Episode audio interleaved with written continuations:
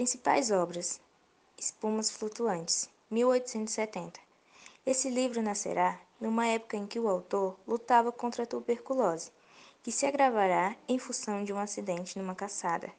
Gonzaga ou A Revolução de Minas, peça teatral, 1875. Foi em homenagem à atriz portuguesa Eugênia Câmara, dez anos mais velha do que ele, e por quem o autor se apaixonará.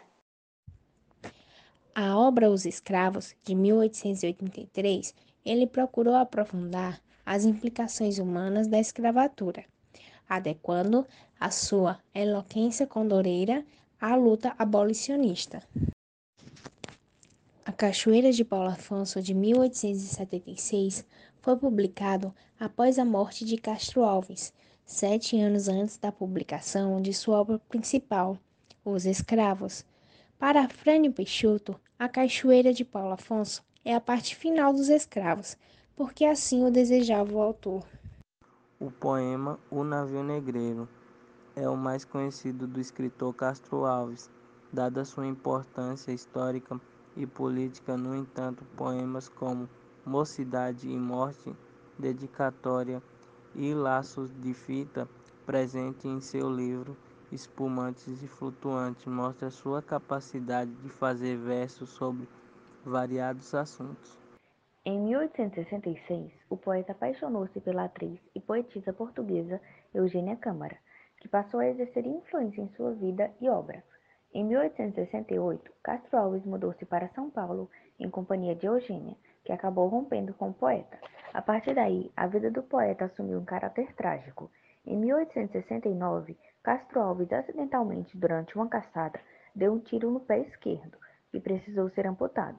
Com a saúde frágil desde os 17 anos, devido à tuberculose, não conseguiu vencer a doença e morreu em 6 de julho de 1871, com 24 anos, deixando inacabado o seu livro Os Escravos. O poeta romântico Castro Alves ficou conhecido como poeta dos escravos.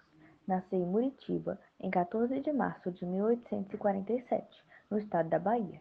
Sua fama de poeta dos escravos se tem em função de suas poesias de cunho abolicionista.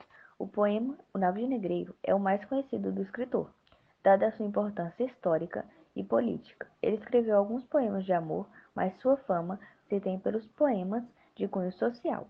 Sua vida literária solidificou-se quando ele ingressou na Faculdade de Direito do Recife em 1864, onde passou a ser conhecido pelos seus versos. Canção do Africano, trecho. Lá Naomi da senzala, sentado na estreita sala, junto ao braseiro, no chão, entoa o escravo seu canto, e ao cantar corre-lhe em pranto, saudade do seu torrão.